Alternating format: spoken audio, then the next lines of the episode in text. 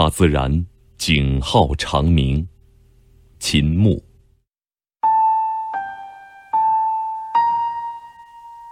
一天早晨，我扭开收音机，静听中央人民广播电台的新闻广播，听到一则消息：我国已从美国动物园引进东北虎，以便和国内动物园里的东北虎配种。因为生物界有这条规律，血缘太近的动物交配，产下的后代是先天不足、孱弱多病的，不得已就只好舍近求远了。不知底蕴的人可能会天真的想，东北虎产于我国东北，到东北山林中补几头来和动物园的老虎配种不就行了吗？何必万里迢迢跨越重洋去寻求呢？他们不知道，我们东北山林里这种世界上最雄伟美丽的老虎越来越少，人们难得再活捉到一两头了。几年前，我到东北旅行，访问过伊春，地委同志告诉我，整个伊春地区的山林里只存下五只东北虎，这是有经验的专家从山林的老虎脚印等等计算出来的。而解放初期，伊春还是一个小镇，四围山林里老虎原本很多，夜里有时还窜到镇上来。东北虎少了。华南虎也是一直在减少下去。近年来，我们已经很少听到捕获老虎的新闻，华南虎也已经跻身受保护的珍稀动物的行列了。虎只是一个例子罢了。我国许多野生动物，从熊猫、象、金丝猴、长臂猿，到普通的猴子、鸟类，都在不断减少。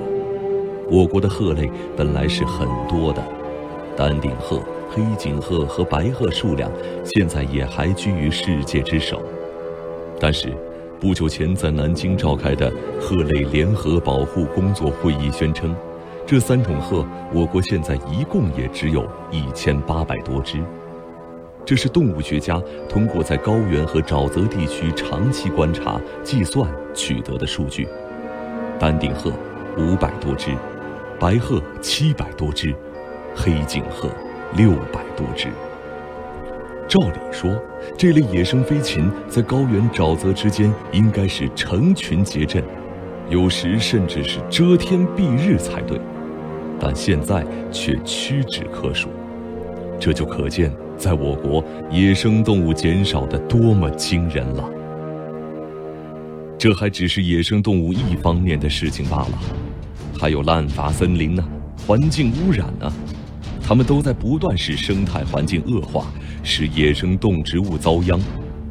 这些年，我跑过好多地方，到处都听到人们在倾诉：水的污染使鱼虾减少了，乱砍滥伐使山林面积缩小了，肆意行猎使禽兽锐减了。大自然已经到处发出紧急警号，警号为谁而鸣？为你我。他为我们大家而鸣，为中国人而鸣。别太过分，以为我们地大物博吧。我们自然具备许多有利条件，但是也有好些不利条件。在农业国中，我国每人平均可耕地数量在世界上是偏少的。我国森林覆盖面积只占全国面积百分之十二，也低于世界的平均水平。我国的自然保护区在世界上排在后列，而更可怕的，成十年动乱的余绪。我国有一批目无法纪、愚昧短视而又骄傲任性的人，数量未必是很少呢。根本不知环境保护为何事，不知社会公德为何物。他们到处打鸟、猎兽、毁林、倒垃圾，天天在干破坏自然环境的勾当。使得我们的自然界出现了令人焦虑的局面，大自然已经以各种各样的信号为我们吹响警笛了。我们也有大批目光远大、对人民事业忠心耿耿的人，老早注意到这种情况，党政负责人不断发表谈话，采取措施，要大家注意环境保护。革命元勋冒雨植树，躬亲示范，自然保护区也一个个陆续建立起来。老专家们经常为此大声疾呼。有一些地方环境保护也的确做出了成绩，使得人们得以重闻飞禽的美妙歌声，再睹树林的可餐秀色。但是，严重的问题现在仍然未能算是根本解决。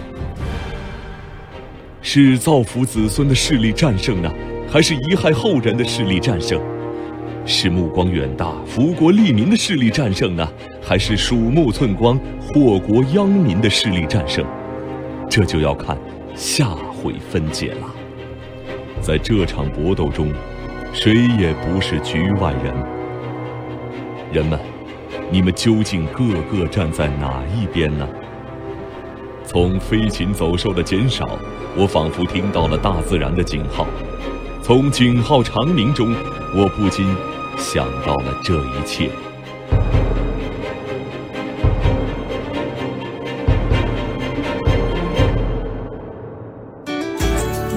更多课文，请关注微信公众号“中国之声”。